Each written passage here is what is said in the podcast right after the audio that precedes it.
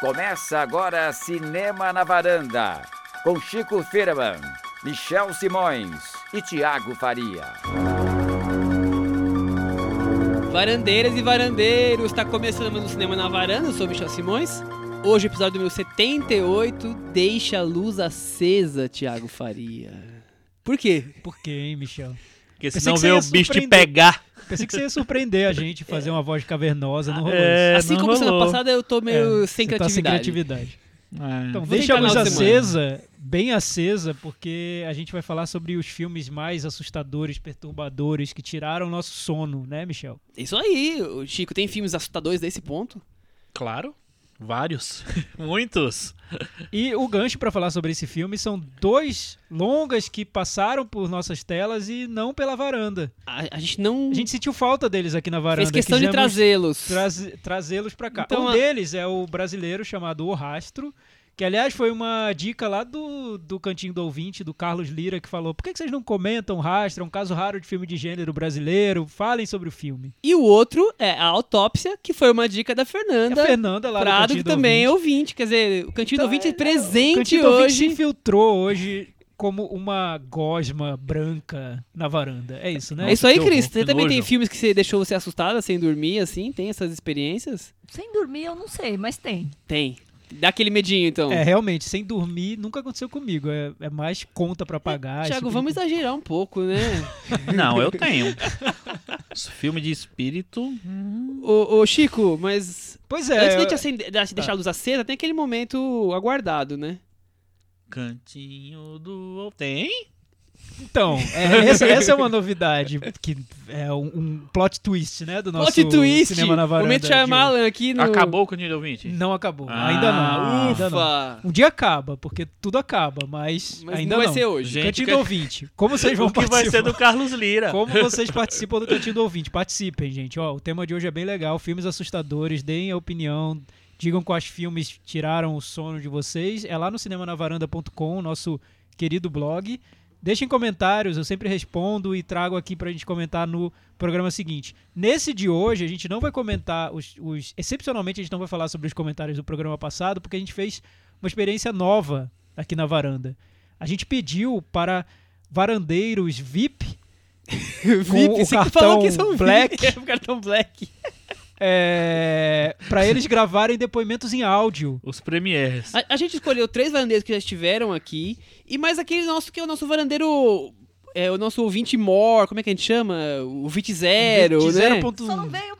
Não Só não teve aqui por falta de oportunidades ainda. Distância né? geográfica. Ele Trouxe- sempre está entre nós. Tá sempre aqui. Sempre está no meio de nós. De algum jeito ou Tá. de outro. Então nós vamos ouvir hoje quatro, quatro áudios. Nós vamos ins- inserir ao longo da nossa conversa de filmes assustadores dos filmes assustadores de Henrique Miura, Ailton Monteiro, nosso varandeiro do Zodíaco, Ana Clara, que já esteve conosco aqui, e Rafael Argemon, que também já esteve conosco aqui. Tá bom. Tá? Então, devagarzinho nas conversas, nós vamos Quando inserir... cada um chegar, a gente canta a musiquinha do Silvio Santos? Não. É, pode ser. Tá. Gostei da ideia. É uma boa, hein? É, filmes assustadores, então... Eu acho que, pra começar, a gente já pode começar com um deles.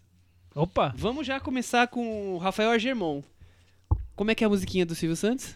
É o Agemon. Lá, lá, lá, lá, lá, lá, lá, lá, lá, lá, lá, lá, lá, lá, lá, lá, lá, lá. Hey! Vai, Argemon, o que você achou de filmes assustadores? Oi, pessoal da varanda. Aqui é o Rafael Argemão da Termal de São Paulo. É muito legal falar com vocês sobre filmes aterrorizantes, porque eu sou fã de filme de terror. Mas o que eu mais gosto nesse gênero é, não são os sustos, o gore, essas coisas mais clichês né, do terror. O que me impressiona mais é o estranho, o sinistro dentro de histórias mais cotidianas. Por isso eu escolhi dois filmes para vocês. O primeiro é Possessão, do Andrei Zulavsky um filme que, como eu disse, foge um pouco dos clichês do gênero. E o mais legal assim é que ele é tenso, ele não te dá descanso, ele sufoca. E tem um clima bem esquisitão assim. Mas uma cena em particular é que me chama atenção e que nunca saiu da minha cabeça. É, não tem sangue, não tem efeito especial, não tem nada disso. É só a Isabelle Adjani pirando numa estação de metrô, sentando numa catarse louca, tipo Pombagira. Cara, eu nunca me esqueço dessa cena. Ela é bem aterrorizante, pelo menos pra mim. Um outro filme é O Pulse, do Kiyoshi Kurosawa, que também usa uma história mais cotidiana, mas mostrando algumas coisas fantasmagóricas. Ela pode parecer um pouco datada agora, porque a internet tem um papel muito importante na, na trama e, e ela é, se passa no começo dos anos 2000, então aquela internet de escada tal, pode parecer um negócio meio antigão, mas, cara, funciona em qualquer época, porque aqueles fantasmas, cara, o jeito bizarro que eles andam, é, o jeito que, que eles estão deslocados, assim, cara, é muito esquisito. É, deixa com o pé atrás. E eu fico com o pé atrás até hoje quando vejo esse filme. É, eu nunca fiquei muito impressionado com histórias de fantasma, mas esse filme deixou uma marca em mim. Bom, esses são dois de alguns dos muitos filmes aterrorizantes que existem por aí, mas eu escolhi esses dois para falar com vocês. Então, um abraço, tchau, tchau. Bom, vocês viram aí que para ele, ele gosta mais de filmes que tenham o estranho, o sinistro nas histórias cotidianas. Seriam o que mais do que os filmes de terror fortes que deixam ele assustado. E ele destacou aí Possessão do Andrei Zulansky e Pulse do Kurosawa. Vocês Nossa, cult, né?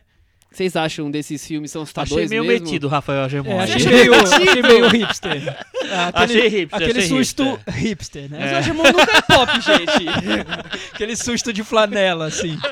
Não, beleza, tudo bem. Cada um se assusta de um jeito, né? Não. Pra quem nunca não conhece o Rafael Agemon, Rafael Agemon é o Big Lebowski da vida real. Ah, Então, então, Verdade. tem tudo a É a cara do Big Lebowski, é isso? É aquela coisa, enfim. É, a gente vai falar sobre filmes assustadores aqui, né? Nossa, nossas É, já deu uma pequena também. introdução. uma pequena introdução ao tema. Eu queria saber, o, o Chico, Chico, você tem algum tipo de filme, algum tema que te assusta especificamente? Tem. Do Agemon é filme estranho de cotidiano. E você tem alguma coisa assim? Filme estranho de cotidiano. É, que A gosta... estranheza do cotidiano, É, sei lá, ser. lavar louça no Tipo, escuro. tipo, você tá fazendo amor, aí na verdade de repente tá fazendo amor com um monstro, tipo a Isabela Gianni do Possessão. Enfim. É... Momento de desandou. Tem sim, Thiago. Tem sim, Thiago. Tiago, você toma uma água que ele se perdeu. É, é, é de medo esse programa, não é de dar risada. Eu não tenho. É o seguinte, eu não tenho medo de filme de psicopata, de filme de tortura, então eu detesto esse filme de, de Massacre da Serra Elétrica, eu não sou muito fã. Ah, ah, esse até é melhorzinho, né? Mas o- os, os filhos dele não gostam muito. Mas filme que tem sobrenatural, espíritos do outro mundo, sabe? Aí mexe um pouco comigo. Mas de onde vem isso, Chico? Porque eu, eu digo, eu digo isso porque Vem eu... do além, ué. Como assim? Vem the other side. Vem do desconhecido, né? É que, ó, olha a vacalhação. É que, é que o eu, pra mim, é justamente o contrário. Eu não me assusto de jeito nenhum com espíritos. Nossa senhora. Olha isso. Eu me assusto Porque com eu espírito, não sim. acredito. Eu e também não, mas eu me eu não me assusto. assusto. É impressionante. Não- Eu, eu, eu adoro filme de terror desde criança. Acho que a gente já falou no episódio anterior do podcast. É, eu comecei a ver filme vendo filme de terror. Adoro filme de monstro, mas eu não me assusto. Eu não perco o sono, não me perturba. Eu vou Filme de contar pra terror você e de- então, e de um episódio. Eu fui ver na cabine o Invocação do Mal. Pra falar de um filme recente, né? Fui ver Invocação. do Mal. Achei muito bom, achei um filme super bem amarrado, achei os sustos bem, né? Achei um filme bem contado tal. Que inclusive faltava, né? Não, falta um pouco no, no filme de terror, tal. Um filme que redondo. E tal, gostei muito tal, beleza. Uns dois, três dias depois, tava eu sozinho lá em casa, aí resolvi escrever sobre o filme. À noite. Sozinho. Na sala. Lá vem. E lá, eu peguei o computador, tarará, tarará, comecei a escrever. Foi até um, um texto legal de fazer, foi, foi, tava bem no clima do filme e tal. Só que aí o que acontece? Primeira coisa, bate um vento e começa a. E um, um saquinho de, de supermercado começa a voar pela sala. Meio beleza americana. Ah, Aí, exatamente. E esse mesmo vento faz a porta bater. A porta que tava fechada. Os pá. espíritos estavam na casa de Chico Firman. Cara. Aí eu disse assim: ah, não. Preciso parar, não vou, não vou mais escrever. Mas era um espírito que filme. não queria que você escrevesse sobre o filme? Não sei, talvez fosse o espírito do filme, né? Ah, tá. Daquela aquela gorda. Ah. É, não sei. Eu fui... É, enfim. Cada um com seu, cada um com seus Eu, medos. eu Então. achei meio assustador aquela sequência no, no- no espaço, em outro plano lá que tem no filme. No outro plano. Qual é que é a sequência? Não lembro. Eu, eu que tenho medo de O, sobre, o sobrenatural. Do sobrenatural, O além. é. Não, esse é o É que eu, sobrenatural. eu não é confundo, o eu confundo os títulos dos dois filmes. É, e- porque tem tudo a ver, É. o mesmo diretor e tal. Mas eu achei meio assustador aquela parte não, mas que tem o- uma a- cena, por exemplo, a, a cena que mais me impressiona no Invocação do Mal, tem vários sustos do filme, né? Mas a que mais me impressiona é justamente aquela que mexe com o infinito, que você não consegue determinar, que é a cena que a menina levanta meio sonâmbula da, cana, da cama e aponta para a, a- como é que chama? O atrás da porta lá que tá meio escuro e fala tem uma pessoa ali. Aí eu fiquei louco, assim, porque primeiro eu queria ver a pessoa, ficar olhando, olhando, analisando e não via, mas aquilo assim, com, com aquela trilha sonora, sabe, com aquela ambiência, porque ele, ele dá uma seriedade ao filme James Wan, né? Então você acredita nas coisas. Fora aquela boneca, né? É, né? Enfim. E aí, medo daquilo. Mas a, a- É do outro filme, né? É, eu não, tô misturando todos é, os filmes do James Wan. misturando né? toda, Não. toda, a- toda a mitologia James Ah, Wan. não, Nossa, dentro eu de tenho filme. numa, eu tenho É, numa coisa só. Não, a boneca é da Invocação do Mal. Então eu tô sim. certo, então é eu tô a certo. Anabel, é. Mas, a o- boneca, te, Michel. Nossa, agora. eu tô cada susto com aquela boneca. boneca? É, Não, então, eu, eu, eu, boneca. pra mim é diferente. Eu, eu consigo ver muito bem a diferença entre tomar susto com algo num filme eu e, e ser perturbador pra mim. Que a boneca me dá susto quando ela aparece numa, com uma trilha sonora cavernosa, eu, eu pulo da cadeira e tomo susto. Mas eu não vou ter pesadelos com a boneca, porque Ah, tá. eu acho que aquela boneca é uma bobagem. Mas eu entendo que pra várias pessoas não. A boneca é plausível, ela pode, pode aparecer um, um boneco do fofão e da Xuxa e atacar todo mundo. Enfim. Pra é, mim, filme não. de boneco também não. Chuck. É, não filme, então, Chico, filme de boneco pra você, Não. não. Tipo Chuck. Mas Tipo essa, Chuck. por exemplo, essa cena assim. Então, aí o que acontece? Eu vi o Invocação do Mal três vezes. Eu vi na cabine, depois eu fui no cinema assistir mesmo, e depois eu vi em casa, porque eu tenho DVD. Depois você viu psicografado. E aí, eu ia em todas as cenas eu fiquei olhando para pro escuro lá pra ver se eu via o, o bicho lá e não terminou, não, não- até agora eu não vi. Então ficou um mistério. Mas é isso, um filme de terror pra mim de espírito é filme mais pesado.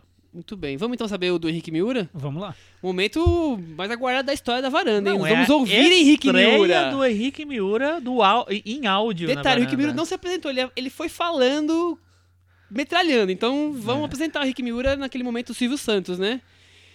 Henrique que Miura, lá, lá, lá, lá, lá, lá, lá, lá, lá, lá, lá, lá, lá, lá, lá, lá. Hey! Fala, Miura!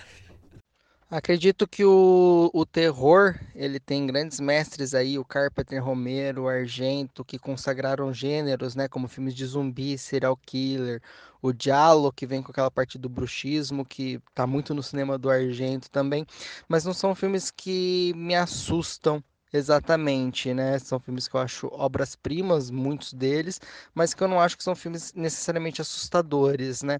Até várias vertentes do, do terror também, como gore, trash, os slashers, aquela, aquela- toda aquela escatologia, acho divertido, bacana alguns filmes, mas não necessariamente assustador. É, então, filmes de fantasmas, paranormalidade, esse tipo de coisa não são coisas que me assustam também, né? Até por, por uma parte cética minha, né? É, o que eu acho que é muito assustador são os filmes de tortura psicológica, né? De violência arbitrária, coisas que estão muito mais palpáveis a acontecer com a gente em qualquer momento, né? De uma parte da psicopatia, de coisas que a gente não espera do ser humano, né? E dentro disso eu cheguei em um, em um filme que é recente até e que pouca gente acho que assistiu. Então fica até como recomendação aqui que o filme chama Você é o Próximo, que é de 2001, que é do Adam Wingard, que é o cara que fez o Nova Bruxa de Blair.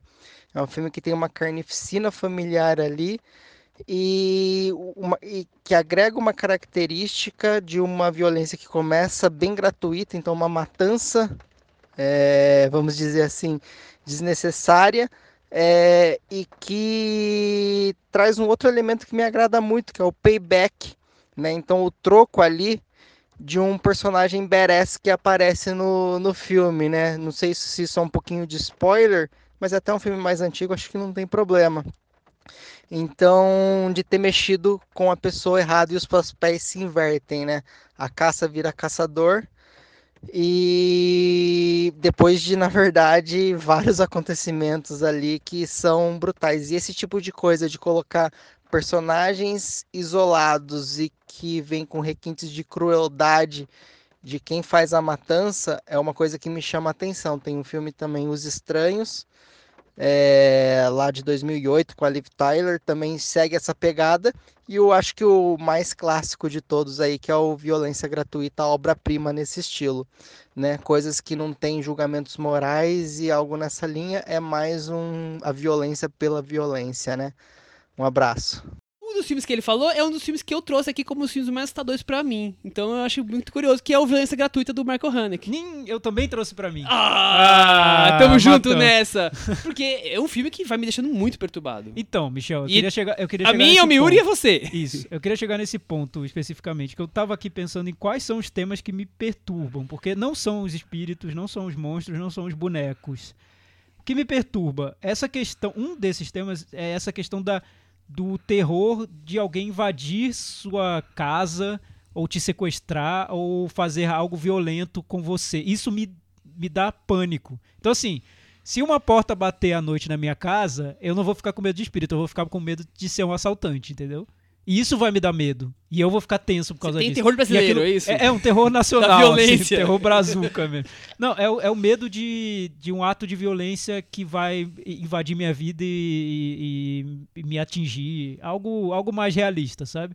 Por isso o Funny Games, pra mim, foi uma tensão Nossa, do início ao fim. Total, absoluto. Se não tivesse ainda aquela, aquela jogadinha do final, me- metalinguística, seria pior, teria sido pior. Eu ia achar ainda mais assustador, Porque... porque Eu nem lembro da, da, da jogadinha. porque a Controle remoto. jogadinha, Chico, é que o Ah, espectador tá, é cúmplice do, do bandido é que tá verdade, querendo fazer lembrei, toda aquela tortura. É, enfim, se não tivesse aquilo, ainda seria mais assustador, porque isso é uma situação que me Não, aterroriza. e é um filme que vai, vai te corroendo por dentro. Sim. Essa violência, assim, meio gratuita, meio ultramente planejada, né? Dentro do dia a dia, quer dizer... Então, tem outro ser você, filme, né? tem outro filme de invasão também, o Horas de Desespero, que pra mim também incomoda. viu? Olha, é do- como o que tem o Mickey Herc. Esse é o remake, É o mas remake, eu é também me incomodou. 50, eu também vi- vi, eu vi também me incomodou o remake, porque é uma situação que pra mim perturba. Isso me dá uma agonia, uma aflição, eu não gosto de ver. Eu prefiro não ver. Aí eu, eu, Eu fecho não- os olhos. É, eu não lembro consigo. direito. É o Michael Curtis, o diretor? Do... Sim, acredito que não sim. lembro direito.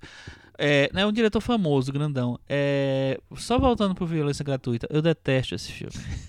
Eu acho abominável. Não fica sabe? perturbado. Não, fico perturbado, fico enojado, quero bater na cara do Haneck, sabe? Chico Firma é Eu não maravilhoso. gosto de- Não, não é maravilhoso. É maravilhoso. De jeito Então, mas eu, mas eu nem tô entrando muito no mérito de ser maravilhoso ou não, Não, mas tô mais falando de de perturbar. Então, Ele não me estamos falando de bons filmes, estamos falando de filmes assustadores, que te assustam, que te ame- amedrontam. Eu não. Você ficou indiferente. Não, indiferente não, mas eu fico, eu fico puto com ele. pra mim é a mesma coisa que, que filme de tortura, tortura, Tipo tortura, sabe? Mortais, o, assim? tipo, tipo o Albergue. O Albergue. Albergue ainda acho melhorzinho até.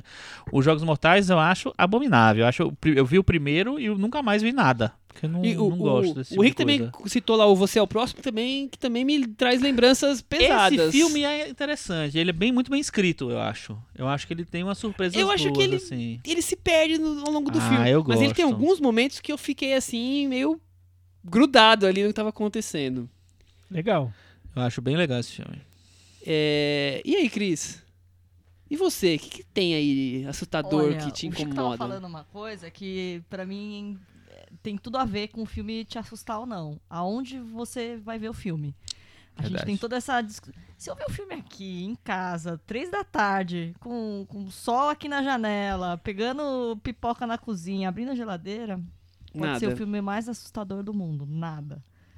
Agora, é, como fala o Walter Salles, né? O cinema é uma experiência coletiva, né? Então, assim, você também vai no Cinemark com a sala lotada, aquele povinho do, terceiro colegial dando risada do, do assassino. Aquele Também povinho que tava nada. na sessão nossa do, do filme do James Gray, né? Que eu tive que expulsá-los. Você também, também você não vai entrar no clima. Agora, eu e o Chico fomos num noitão, meia-noite, ver os três hacks, vamos dizer, os filmes, o filme hack espanhol, um seguido do outro. Verdade. Que Eu, eu tenho certeza que se eu reassistir, talvez eu não ache tão maravilhoso e tão assustador.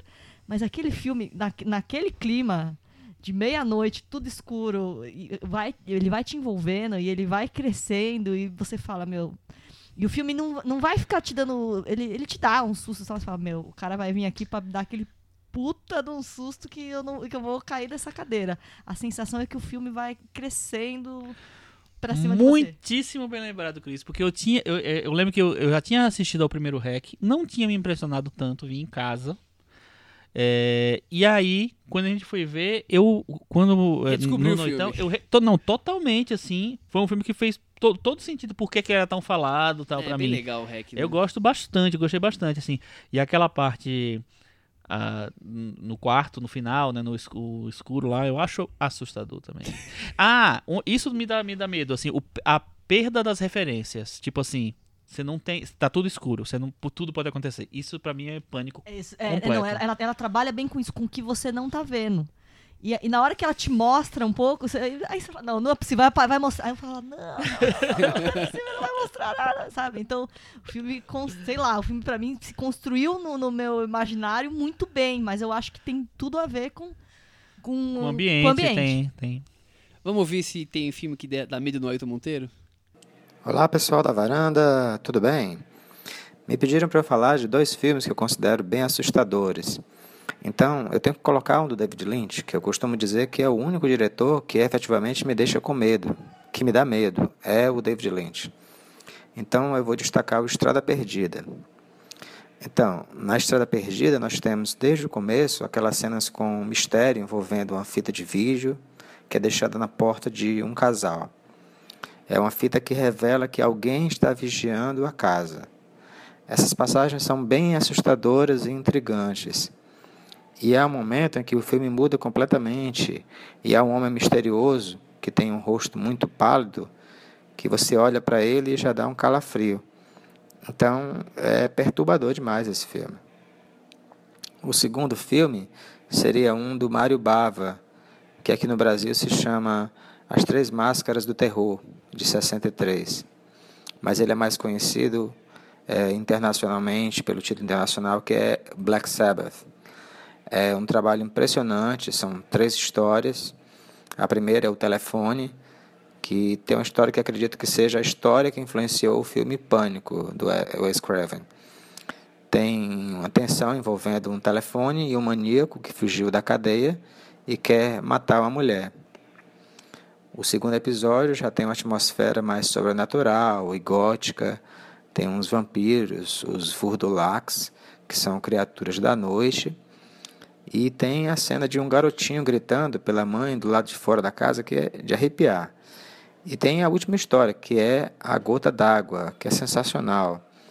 É, mostra uma enfermeira que é chamada para vestir o corpo de uma velha que acabou de morrer.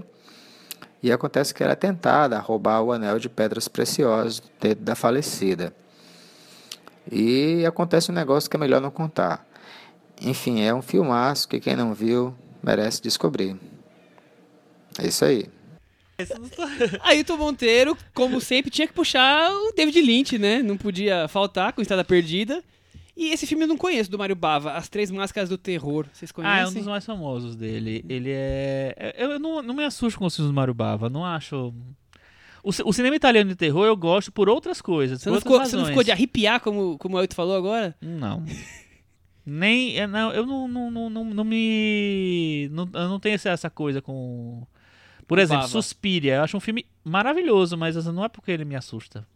Né? Os, os diálogos não me assustam, assim, de uma maneira geral. Os zumbis do Lúcio Fulci também não me assustam. É, mas enfim, gosto deles de, por outros motivos. É, Vou falar dos meus, então, que eu pensei aqui, filmes que me assustaram. Já falei do Violência Gratuita. Ah. É, quando eu era criança, teve um filme que me assustou muito. Eu não via muito filme de terror, mas a molecada da minha classe combinou de assistir, de alugar a trilogia e assistir uma vez por semana na casa de alguém. Os, os Poltergeist. E eu fiquei muito impressionado na época. Eu não sei se revendo hoje como eu ficaria, mas na época eu, eu ficava, chegava em casa de noite e ficava olhando pra televisão apagada e ficava lá. Ai meu Bateu Deus, será? no, no. Pra mim, o meu, o meu filme número um de susto que eu tenho essa memória é o Poltergeist. Ah, Aquela, Porque aquela, eu aquela achava- mesa que mexe. Não, e aquela. Era tudo, na tudo, verdade, né? tudo. É, pr- primeiro a pessoa ser engolida pela televisão, gente, e aí a pessoa ia parar no mundo da televisão. Entendeu? Pra mim isso era assustador. Você, é, é- tem a ver com perder a referência. Você não sabe o- onde tá a personagem. Era uma menininha, pequenininha tal. Bonitinha, loirinha. É, tal. E depois, ainda quando eu li os bastidores que ela fez os três filmes, depois ela morreu. E quase todo mundo morreu do filme. Quase não, mas várias pessoas morreram, tiveram vários acidentes. Aí é que eu ficava mais Não, assustado, é- assim. Mas o primeiro Poltergeist eu acho muito assustador. É eu revi quando teve o remake, horroroso, por sinal. É, e ele ainda tem coisas bem assustadoras.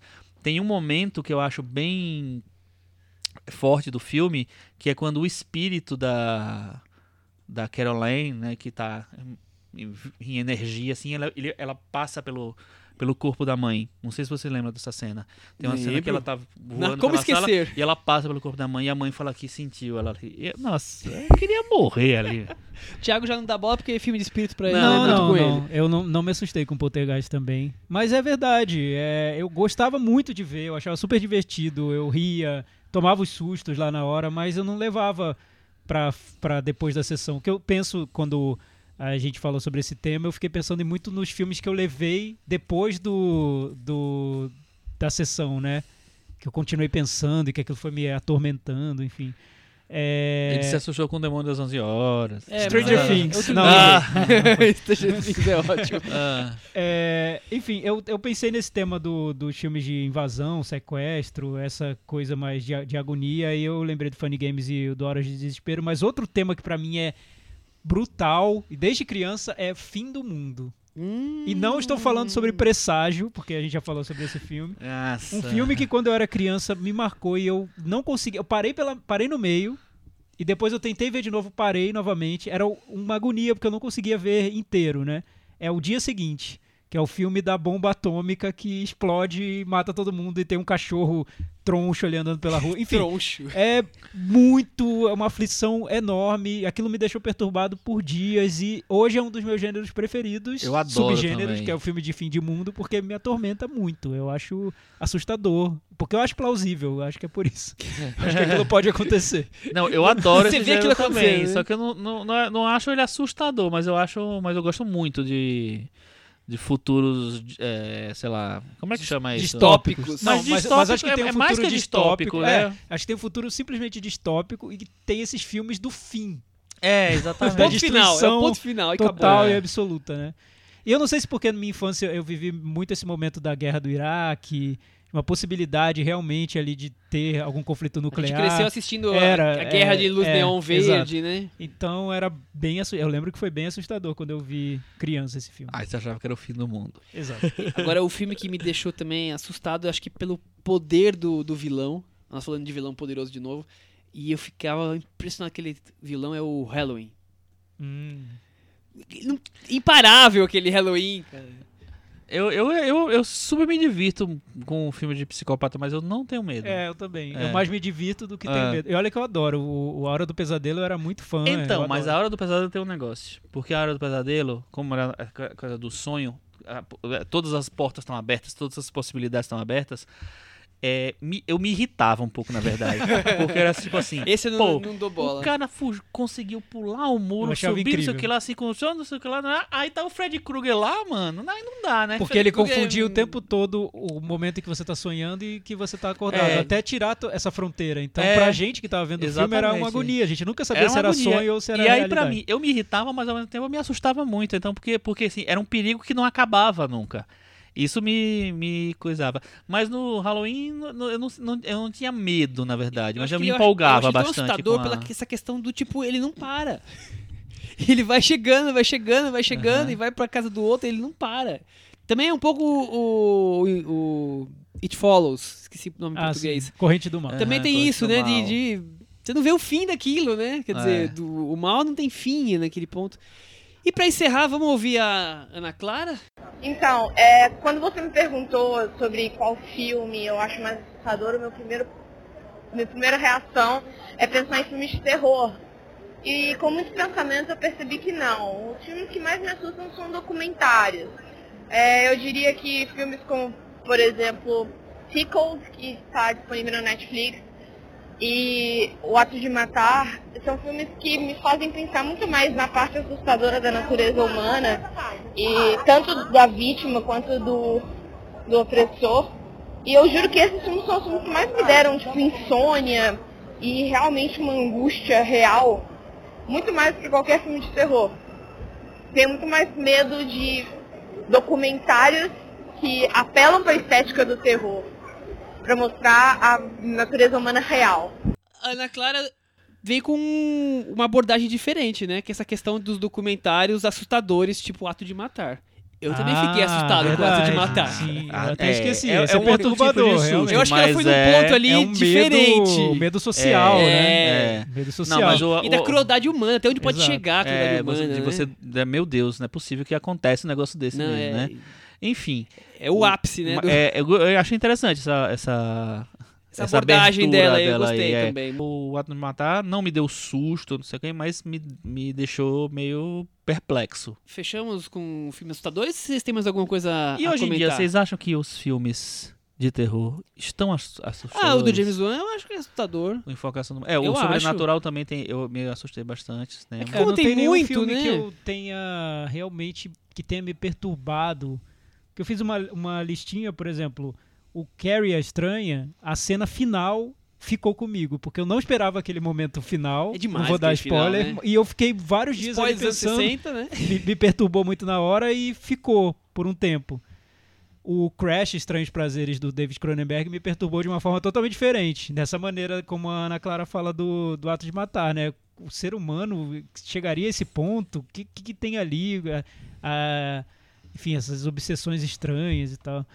É, o Saló, do Pasolini, me perturbou muito também. É, foi um filme que eu, eu pensei na época que eu não conseguiria ver novamente. Eu achei muito forte, tocando ali no cerne da que seria a maldade. o âmago uma- da maldade. É, enfim, tem várias maneiras de ver. Recentes eu não sei. Talvez por eu já ter visto muito filme. Macaco velho de filme de É, terror, é não, isso? não consigo me assustar tanto assim, levar o filme dessa maneira, mas, eu Mas acho hoje em dia eu acho, eu acho que é mais difícil né, realmente dar susto. Tem um ou outro filme que. Não sei nem se é a preocupação, se é a intenção dos diretores, né? Acho que o cinema de terror tem tantas possibilidades que eles. O susto não é. Vamos ver se os dois Eu adoro levar vamos susto. falar daqui a pouquinho deram susto em vocês ou não. É isso que a gente vai falar agora. Vamos ver se, se funcionou isso aí. Vocês vão ficar aí com esse. Ah, não, não assustei nada, não. de- Dei risada. Ah, autópsia, meninos. Cris Lume. Vamos falar de autópsia agora? Vamos?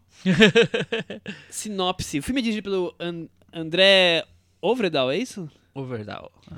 Ele dirigiu Future Murder e O Caçador de Troll. Vocês conhecem? Caçador de Trolls é bem interessante, porque é uma fantasia sobre trolls e tem um- uns efeitos especiais absurdos, assim. Muito bons mesmo, assim. Ele é, é norueguês, eu acho, né? É norueguês. É. Sim. E eu, eu acho muito bom esse, esse. Muito bom, assim. É um, é um filme que leva a sério a fantasia. E eu gosto disso quando acontece isso. Você assistiu também, Thiago? Não, não vi. Não conhece, então. Eu também não conheço. Vamos pra sinopse, então. Pai e filho, Brian Cox. Emily Hirsch e Brian Cox. legistas de uma pequena cidade, tentam descobrir a causa da morte de uma jovem desconhecida numa autópsia cheia de surpresas. Opa! Nossa, sessão da tarde. Meio clima de comédia, ficou É, na sinopse? Ficou. trouxe. Ele ainda tava nesse clima. Um filme que a minha mulher recomendou, ela viu, gostou muito. Mas foi um filme que me surpreendeu. Eu não tava dando nada por ele. É, quando eu assisti, eu assisti bem no começo do ano esse filme. Acho que foi o segundo filme que eu vi esse ano. E ele não tinha nem, nem, nem perspectiva de ser lançado no Brasil e tal. E aí eu comecei a, a- a me entrar no filme, porque assim, o filme, como ele tem, basicamente, os dois personagens e mais acho que dois periféricos, É, É um se, filme se muito você tirar o- fechado. a, a mulher que interpreta o corpo, tem mais dois periféricos que É. aparecem, né? é, é muito fechado, né? Um ambiente fechado, tudo. Eu acho que isso facilita na criação do, do, do, do clima, né? Do, do ambiente, da, de deixar o, o, o, o clima instalado. E eu acho que ele, ele consegue fazer isso bem, assim. E os dois atores são bons, né? O Emil Hirsch é bom e o Brian Cox é ótimo.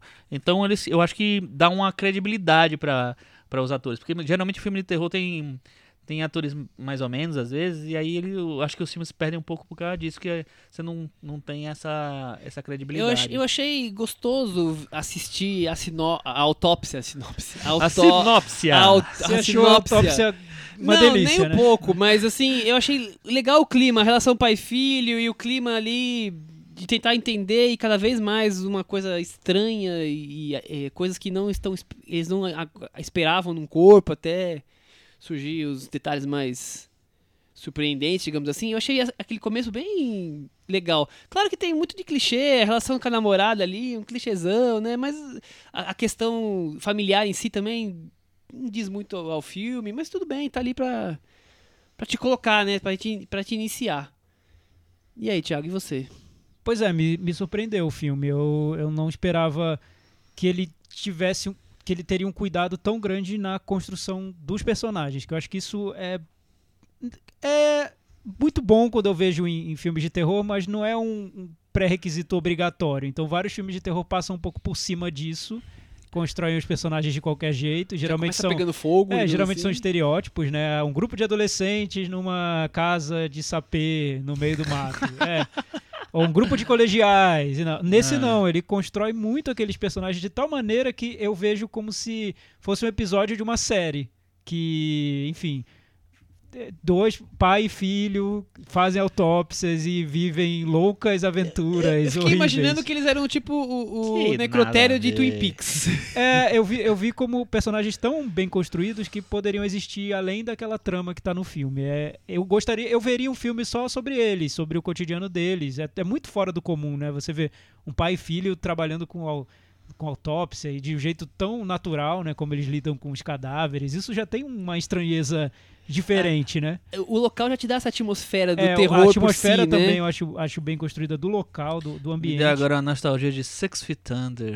Nossa, algo, adorava. algo um pouco parecido. E, a- e também o que eu acho que o filme faz, que é diferente e é bem feito, é que é um filme de terror, com clichês de filme de terror, mas também estruturado como um filme de mistério, de descobrir peças de um enigma, né? Sim. E o curioso é que as peças estão dentro do corpo de uma mulher, né? E eles vão descobrindo aos poucos essas peças. É, é, é uma ideia tão original, Eu meio maluca, diferente, que, é legal. que eu imagino o diretor, o roteirista contando essa ideia e Alguém alguém comprando, aprovando. pa- pagando de É, pagando. Assim, vamos fazer um mistério em que as peças do mistério estão dentro do corpo de uma mulher. E é legal que é um E o filme corpo tá que... intacto. É.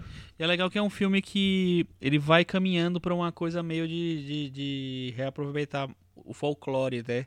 Eu, e esse é um tipo de filme que eu não falei, mas ele me assusta também um pouco. Esses filmes de folclore, tipo O Homem de Palha, o original, né? Que, é um, que são filmes que às vezes eles perdem um pouco o sentido, a coisa real, e partem pra uma coisa quase. Nunca consigo arrumar uma palavra melhor do que sensorial, mas assim.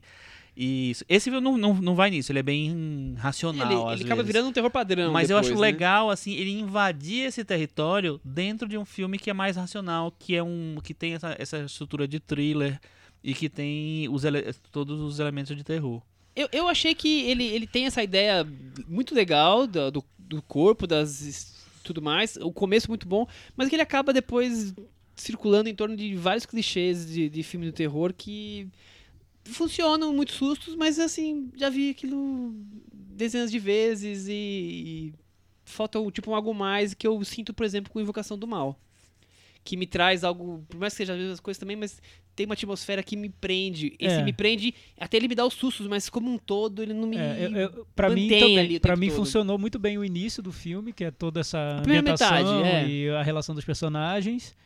O final eu gostei, me surpreendeu, porque eu tinha Também ouvido falar gostei. que o final era horrível. Não, o final é E legal. eu gosto, eu acho diferente. como ele amarra. É, é uma saída que eu não esperava. Eu tava esperando algo diferente ali. Algo mais previsível. Ele vai por um caminho que eu, eu gostei de como ele resol- resolveu.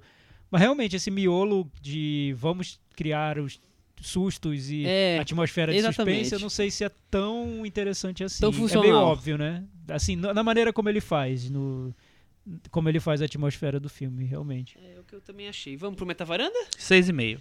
O Chico já. Por na, que, Chico? Na lata, na lata. Achei pouco? Achou muito ou pouco? Achei pouco. É porque eu acho que pra sete.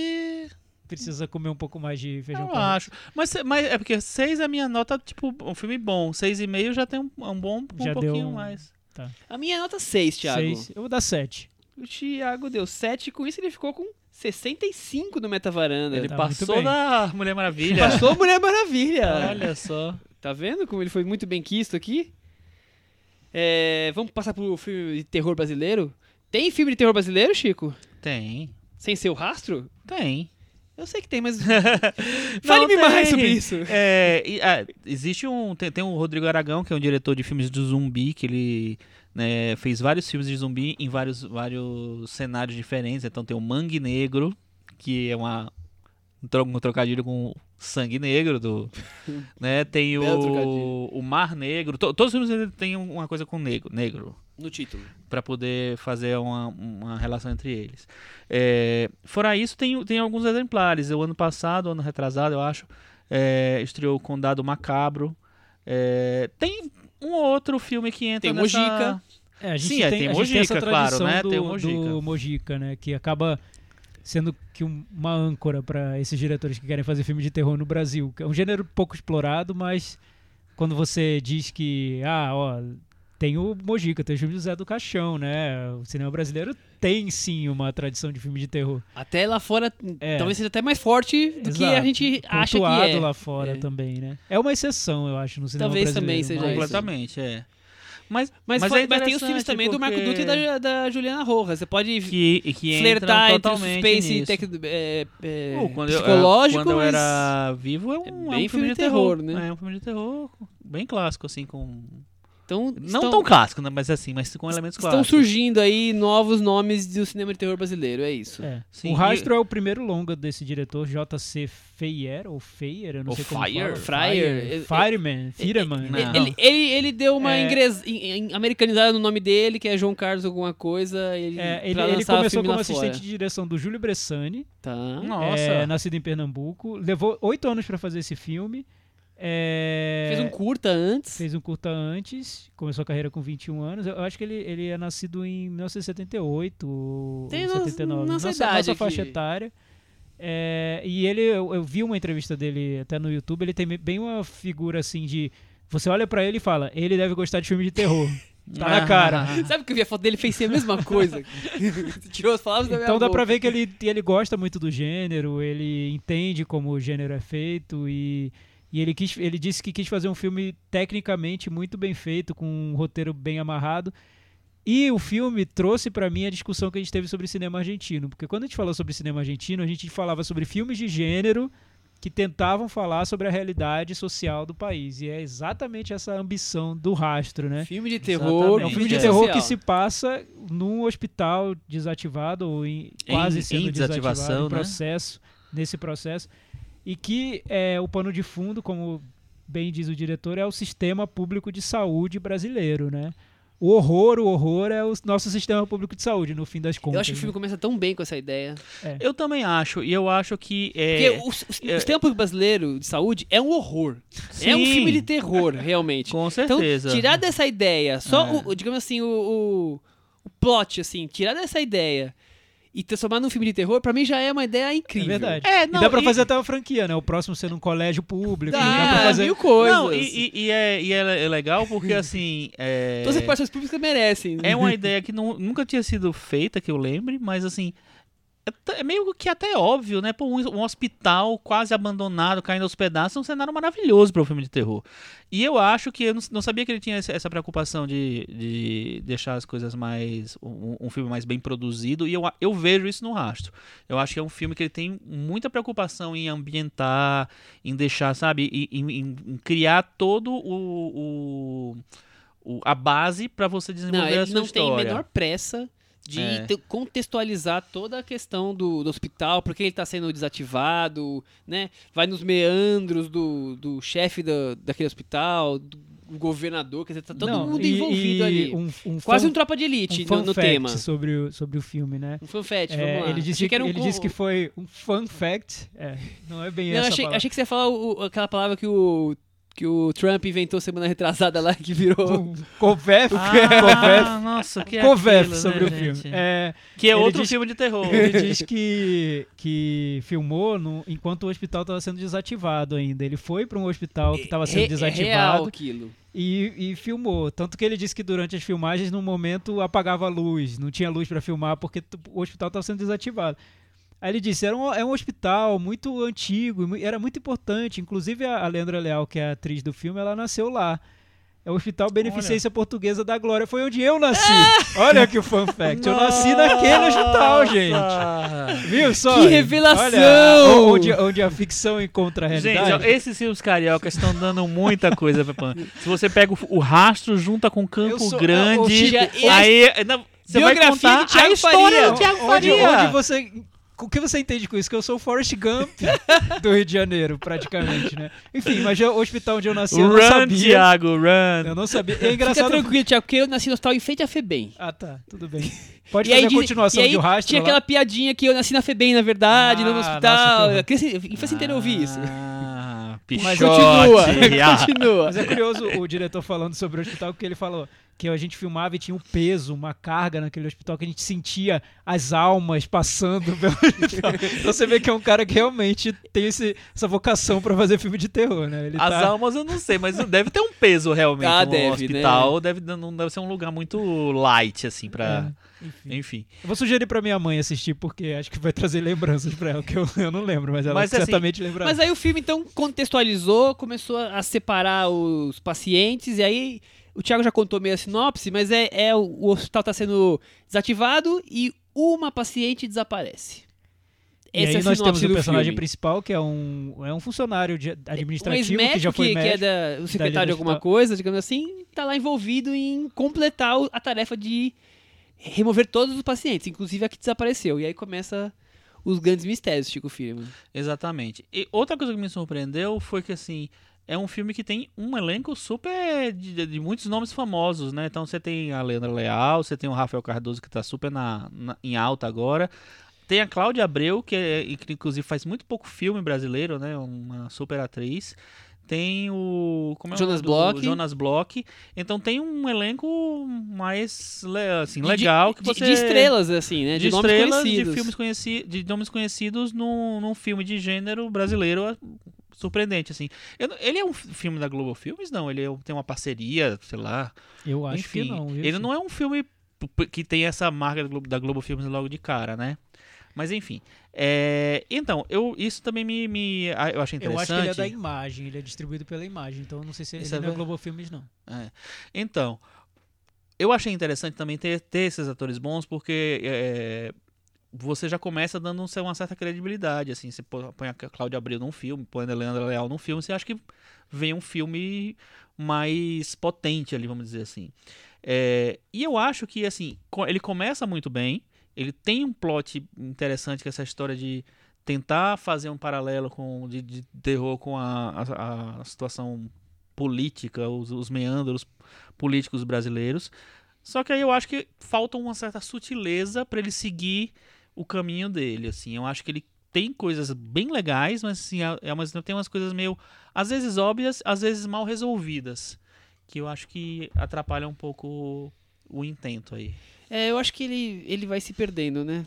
É, ele vai ficando meio desengonçado. O próprio personagem principal, na segunda fase, fica meio desengonçado, na, naquela coisa dele da loucura. É, eu acho que falta, falta dar um. fica, dar uma- fica talvez mal explicado demais. Não que eu queira tudo É, explicadinho, pelo contrário, mas é por aí tá- mesmo. A coisa meio bagunça ali. O que eu meio acho é que é, é muito uma ideia na cabeça e não saber articular essa ideia dentro de um filme. Porque, por exemplo, esse processo do enlouquecimento do personagem, do Rafael Cardoso, né? Uhum. É, em tese, você pode dizer que um personagem vai, se, vai enlouquecendo porque a história do desaparecimento de uma menina se torna uma obsessão para ele, mas transformar aquilo num, em algo crível, verossímil dentro do filme são outros 500, né? Fora Você acreditar que ele está enlouquecendo, descendo. aí E- e exige um trabalho As um subtramas maior. todas, né? É. Que vão surgindo que. É, eu, eu não consegui acreditar que ele estava enlouquecendo. É, para mim ficou super forçado, como o próprio Rafael Cardoso faz. Não sei se é culpa dele, não sei o que acontece, mas você mostrar um, que o personagem está enlouquecendo e num certo momento ele parece que virou um, sei lá, um corcunda de Notre Dame e já tá todo, todo errado, todo, todo sequelado e você pergunta, gente, mas podia ser um pouco mais sutil, ele pode simplesmente ficar perturbado, não precisa ficar todo errado daquele jeito. É, Enfim. eu não sei, não sei se foi exatamente só ele, mas assim, eu acho que teve um, um- uma quebra na- no desenvolvimento disso. Eu acho que faltou mais, talvez mais cenas pra poder. É, eu acho que o Thiago falou, uma- é uma ideia que depois, na de desenrolar, a coisa não Ficou vai... truncado. É, mas você quer ver, Truncado, você quer ver outra ideia que eu acho boa, mas eu, eu acho que vai um pouco além da conta, como ele, ele, ele trabalha a direção de arte do hospital. Porque tudo bem um hospital sendo desativado, um, ambi- ambiente super horrível, é, é, degradado, velho, decadente, mas ele transforma a direção de arte quase num filme do Tim Burton, que parece que eles estão entrando na caverna misteriosa do mal do, da caverna do dragão, entendeu? É muito over, é over, excessivo, né? Não, eu não sei se precisava. Eu ficaria assustado simplesmente com o hospital Com luzes degradado, apagadas assim, e com, aquele com um silêncio. trabalho mais sutil de iluminação. É, Não precisava daquele tanto de ornamento azul pendurado na. É. Enfim, não, não sei. Trazer algo do Quando É um pouco demais. mistura, é, pra mim foi um muito. pouco além da conta. Não, eu não é- consegui comprar aquilo. É, é- é aquele, aquele corredor de quartos, de, de- de- é, eu também achei um pouco exagerado, assim, eu acho que podia ser mais, mais sutil. E tem Não, imagens... e essa preocupação com, a- com as tramas, né? Do, do, do Jonas Bloch, fora da história, que, quer dizer, que Mas eu acho volta, que da Cláudia a- Abreu. Eu não sei se encaixa tudo aquilo ali. Eu acho que é Isso muita não me incomodou vontade. tanto, Michel, não, porque eu acho que o, o principal pra mim era, é- era seguir a trama da menina. Eu acho que essa que é o problema. Porque eu, eu acho truncado. Eu acho que às vezes ele. É, é óbvio, às vezes ele falta desenvolver. Tem, tem, tem, não é um problema só, são vários problemas que vão, vão junto. As tramas, eu acho que não, não me incomodou, na verdade. Assim. E, e essa questão da falta de sutileza, Chico, eu acho que pra mim, o que mais me incomoda no filme é, é, é isso. Eu acho que é- a intenção dele é muito legal, é muito bom pra mim ver, um- ver um filme de terror brasileiro, ainda com essa ambição de tocar em temas sociais. Tem coisas boas ali. Eu acho que a ideia é muito boa, mas a execução, é, na sutileza, até, até como ele coloca a questão social no filme, é, em trechos de noticiários que ficam aparecendo no meio da trama, pontuando a trama, é demais. Não precisava. Pra mim já tá claro. No primeiro momento que mostra é um hospital público do Rio de Janeiro, beleza, Já entendi. entendi. Já tá É, passada a mas, é, mensagem. Mas que é, eu- Não precisa O pontuar, filme é uma pelo amor de Deus. coprodução Brasil e Estados Unidos, então é, ele ah, tem a- matou. ele tem o precisa de um didatismo maior. Eu Mas mesmo é- assim, eu não sei se precisaria Mas eu pontuar acho, eu acho o que era isso. Eu ia falar, jeito. sem saber que era coprodução, eu não sabia, eu ia chutar isso. Que assim, eu acho que ele vi- vislumbrou uma coisa no mercado internacional aí. É, Mas eu ser. acho. é, é, então, é- essa coisa, por exemplo, eu acho que o Rafael Cardoso, por mais que ele não. Talvez ele exagere um pouco, assim. Ele, tá, ele tinha oferecido um, um- um- protagonista bom. Eu acho que ele podia ter seguido com esse protagonista. Quando troca por algum. Ah, né, sim. Eu, Que- aí que- eu que acho é- que fica. a, a troca é, que é a uma troca é virada- é prejudicial pro É, filme. é uma É. virada, mas não deixa de ser uma virada ousada, né, do filme. Sim, mas eu- eu claro, não- né? eu claro. Porque são dois personagens fortes, né? Tá, De um jeito ou de Tudo outro. bem, é. Tá, tudo bem. Pode ser. Tinha outra coisa que eu ia falar. Ah, e tem algumas soluções visuais que são, apesar de não serem tão, tão é, novidade e tal, que eu acho é, boas, mas que eu acho que eles não aproveitam direito. Por exemplo, aquele painel que ele descobre lá, sabe? Ah, sim. Por trás do negócio. Acho super interessante aquilo ali, só que aquilo Morre, quase né? morre, praticamente morre. Não tem uma explicação, não tem, sabe? Enfim, ele não, não amarra direito o negócio, assim, fica, vira uma, uma imagem quase só. Não sei se isso. É. E a perturbação do personagem é, é muito complicado, né? A gente vê, sei lá, um filme do David Lynch e, e pode pensar que aquilo é simples. Quando a gente vê um filme que não resolve bem essa questão da perturbação do personagem, que a gente percebe como é difícil você trazer- do cara do trazer anterior, né? imagens para transformar isso em imagens, né? Por exemplo, ele quer mostrar que o cara tá persu- perturbado, quer mostrar que ele tá fazendo uma viagem às trevas, né, da, da- do psicológico dele, só que pra mim parece que são vários artifícios jogados ao léu, né? Essa história da, da parede, eu, eu concordo com o Chico, é uma bela ideia que não, não Não, vai, e- não e- vai a lugar nenhum. E aí, de repente, transforma a Leandra Leal numa. mais do que coadjuvante, num grande momento importante, final, se torna uma personagem chave, que até então ela tava ali, né?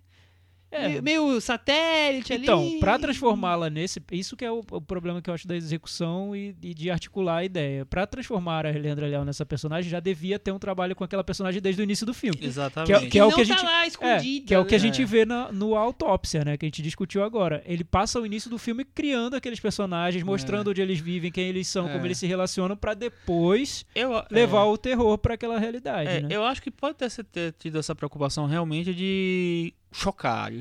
Ó, aconteceu isso. É, Nossa, aconteceu isso. E agora é assim. Mas, mesmo assim, teria que ter tido uma preparação e uma. e não, talvez não sutileza, mas uma, uma amarração melhor para as coisas acontecerem.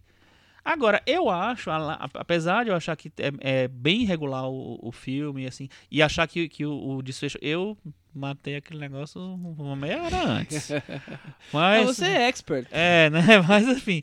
Mas a- a- apesar disso, eu acho, eu, eu achei muito legal essa iniciativa de ele mergulhar no cinema de gênero e tentar oferecer uma coisa a mais. Eu acho que isso é, às vezes é, é- não existe no cinema brasileiro assim. Nossa, não existe, tal. Mas assim, é, no, num cinema mais comercial, como o Rastro é um cinema mais comercial, é, é difícil você é, encontrar uma segunda camada, uma, uma, uma coisa a mais, assim. E eu acho que, o, que isso é um mérito do filme, ele tentar oferecer uma coisa a mais.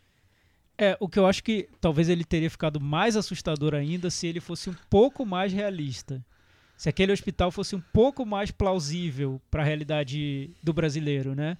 Imagina um hospital mais plausível onde acontecem coisas Já horríveis. é um filme de terror, o Sim, hospital brasileiro. é, exato. Não precisaria nem forçar muito, né? Era só deixar a câmera ligada lá, eu, tipo, eu acho, que seria, acho que teria sido mais incômodo, mas como ele compõe um hospital tão de casa mal assombrada, que me distanciou bastante da realidade. Eu via o hospital, eu entendia, e sabia que ele estava falando sobre sistema de saúde, mas eu não conseguia me identificar tanto assim com aquela, com aquilo, com aquele ambiente. Não sei. Nesse caso, eu acho que talvez um- uma direção um pouco mais realista teria É, sido mais assustador. Ele flerta com o sobrenatural, flerta com o macabro, flerta com, com a corrupção, quer dizer... Sim, sim. É, é o Brasilzão, É, né? então. é- é- Dá pra fazer uma franquia. Vamos fazer sobre os colégios agora. vamos lançar Depois aí lá, enfim. o, o rastro colegial. Um rastro colegial. vamos pro Meta Varanda? lá. Vamos. E aí, Chico? Eu vou dar 4,5. É, eu também. O Thiago, eu também, tá? Todo mundo? Ficou fácil, 45 no Meta Varanda. O Caiu da varanda, Caiu né? da varanda. Caiu da varanda. Mas, Mas caiu, foi bom, Caiu foi em slow bom. motion. Isso. Não caiu aquele tom. Caiu o Zack assim, Snyder. É, assim. Não, foi, mas foi, foi, foi bom ter visto. Assim. É, é, é legal que façam mais filmes assim no Brasil. É, não é muito a nossa tradição, dá pra ver, né? Mas, Dá pra ver, é ótimo. mas é bom que, que, que, se- que a gente veja experiências diferentes né, no, no nosso cinema. Sim, é e tentar coisas novas, é, é, é muito bom. Tem recomendação pra essa semana, Michel? Eu tenho, eu trouxe duas que eu fiquei com medo que vocês Tá, eu vou falar tivessem. então. Olha só. É É, uma, uma e meia, meio forçada. Eu vou assim. falar primeiro. A gente comentou muito sobre série de TV e sobre essa fase Twin Peaks, do momento em que a série. A gente teve comentários de leitores meio enraivecidos. Nosso amigo Eduardo ouvintes, Roberto, que a gente ama você, ouvintes. Eduardo Ai, Roberto. É, leitores do blog e ouvintes do podcast que reclamaram dessa história de a gente ficar falando sobre série. Eu li um artigo que eu achei engraçado e eu queria sugerir pra ele, pro Eduardo, né? Ele vai compartilhar. E pra todos que ficam um pouco assim com o pé atrás com essa história de que só, só falam sobre série agora. O artigo saiu no site da Vulture, escrito pela Catherine von Ardendork. Eu tô achando que é o pseudônimo, mas tudo bem. É assim, o nome do artigo: 13 sinais de que você está assistindo a uma série de TV de prestígio. É um artigo bem, muito bem humorado, BuzzFeed da vida. mostrando vários sinais de que aquela série que você está assistindo é muito importante e é quase cinema. Um dos sinais é: não é uma série, é um romance. O outro é um filme, na verdade. Não são episódios, são capítulos. É tudo sombrio. Todas as peças importam, preste muita atenção. Nada é engraçado. É tudo muito sério. Enfim, é legal. Tem vários outros pontos, são 13 e eles explicam bem, é super divertido. E realmente, eu vejo essas séries, eu noto que tem um padrãozinho também, né, gente? Tu- Tudo tem a sua fórmula, é, né? exato. É, eu vou recomendar um filme que caiu no streaming no Brasil agora, mas não foi um dos filmes tão mais conhecidos. Os mais conhecidos são Netflix, Now, né? O mesmo Google Play. Aquele streaming, o Look, não sei se pronuncia assim. Sim, Luke. Look. Teve um filme que tá inédito no Brasil, mas teve uma indicação ao Oscar que é o Loving. Ah, tá lá? Tá lá, esse caiu essa semana, E então... tá inédito no Brasil? É, não passou nos cinemas. E eu, talvez, se passou em outro streaming, eu não, não Eu pesquei, que não. mas eu acho que, que é o primeiro que tá Será? lançando. Talvez tenha sido lançado em iTunes. Talvez, Now, talvez. Eu, Now, eu, eu, talvez. eu acompanho esses É? lançamentos E e não- não, não não, vi, mas claro, eu- eu- tanto pode ter escapado. Agora é muito louco isso, e é um né? baita de um filme, né? Um filme que um filme que teve uma indicação importante ao Oscar, É, né? de- de atriz, e tal, né? e um filme super bem comentado e que não passou em canto nenhum no Brasil. É, é nem, triste, nem- eu né? nem falo sendo no cinema, não. a mas gente já foi- comentou do filme, A mas... gente viu no Festival do Rio, a gente tava na mesma É, sessão, eu e é. Chico. Uma sessão É. fria, gélida, ar-condicionado no talo, do jeito que os cariocas gostam. né? Gosta, né? A gente já comentou do filme, já falou dele, mas acho que vale lembrar. E, é um- e, inclusive é um momento que vários filmes que foram indicados ao Oscar, ganharam Oscar, chegaram nos streams agora. Moonlight tá aí, Lion e outros e outros e outros, La La Land, quer dizer, Eu- gosto mais, gosto menos. Que quem não viu ainda estão disponíveis aí. em A hora de ver. Lion é agora, então. É isso que eu ia falar. É- Eu, des, eu desse recomendo não, que eu nunca recomendei nem Nunca- recomendaria, mas... Nunca será a hora de ver Lion na vida, né? A gente já falou sobre Lion bastante Também. aqui, né? É verdade. A gente E- vai revelar La Land e comentando. La La Lion. E outro filme que caiu no, no- no streaming, agora foi do Netflix, que eu vi, é o Love Song. Que eu nem, não achei um grande filme. É de uma diretora coreana, americana, a Kim So-young. Mas eu gosto muito de um filme anterior dela, que é o Montanhas do Abandono. Ah, eu vi eu acho Montanha muito do Abandono. bonito. E ela, ela, nesse filme, novamente, ela trata. Tem crianças ali envolvidas, mas o foco principal são duas. De duas amigas. Uma delas é a Dina Malone. A outra atriz eu não lembro, eu não, eu não conhecia. É um filme bem indie americano, com musiquinha É, um- fofa. é produção Netflix. Não sei se, é, se tem. Engraçado que eu. É, enfim, eu tava pesquisando lá na Netflix, eu vi um filme dirigido por um- uma se- coreana e se- produção original Netflix. Deve ser passou em Sundance e Ah, Netflix sim. comprou. Ah, porque passou em Sundance. Mas aí não É, é produção fiquei original. curioso. É, então, É, ele- mas eles aí- colocam essa Aí grife. eles colocam. Como se mas fosse o produção filme deles. original? É, não Eles sei. estão fazendo o que eles quiserem, né? Eles são os donos do mundo agora. Deixa eu falar só um Então, negócio. Fica a dica, é um filme, é um filme médio, ok, mas o outro filme é muito bom. o Eles patrocinam esse podcast, É, aliás. né? inclusive Deixa eles eu estão falar. Não aqui, sei né? se vocês perceberam, a gente parou de falar mal deles. A gente não recebe É, esse patrocínio, é isso. Deixa eu falar só agora, Fala porque assim, quiser, Chico já Firman. está saindo do cinema, não sei se vai estar ainda em cartaz, mas assim, vale ver quando quando ele aparecer em outras mídias talvez. É, é um filme que me surpreendeu, que- porque ele é um filme é, colegial, um romancezinho colegial, um draminha colegial, mas ele tem uma- um paradoxo temporal no meio e ele trabalha com as coisas bem interessantes, que é o Antes que eu vá, Before I Fall, que é de uma diretora chamada é, Rai Russo Young. É um filme bem interessante com a Zoe Dutch e com o. Como é o nome dele? Esqueci o nome do rapaz. Enfim. É, vale muito a pena ver. Ele tem uns ecos de feitiço do tempo, mas Tem- indo para outro lado. Tem mais do assim. que ecos de feitiço do tempo, É, né? tem, é, tem a estrutura mais assim. Não, também mas, não mas é. muda, mas não, não é, e cópia, também não, não, é é uma comédia. estrutura. O Feitiço do Tempo já não é uma estrutura que era só dele, já tem, já teve coisas assim. Então, vale a pena ver. É um filme bem interessante. É, não esqueçam de entrar no nosso blog, cinemanavenda.com, Facebook, Twitter, recomendar, compartilhar, dar estrelinhas pra gente no iTunes e outros Viver. agregadores. Viver. Viver a vida. Viver a vida no cinema. No cinema, de preferência. E até né? semana que vem. Tchau. Tchau, gente. Tchau.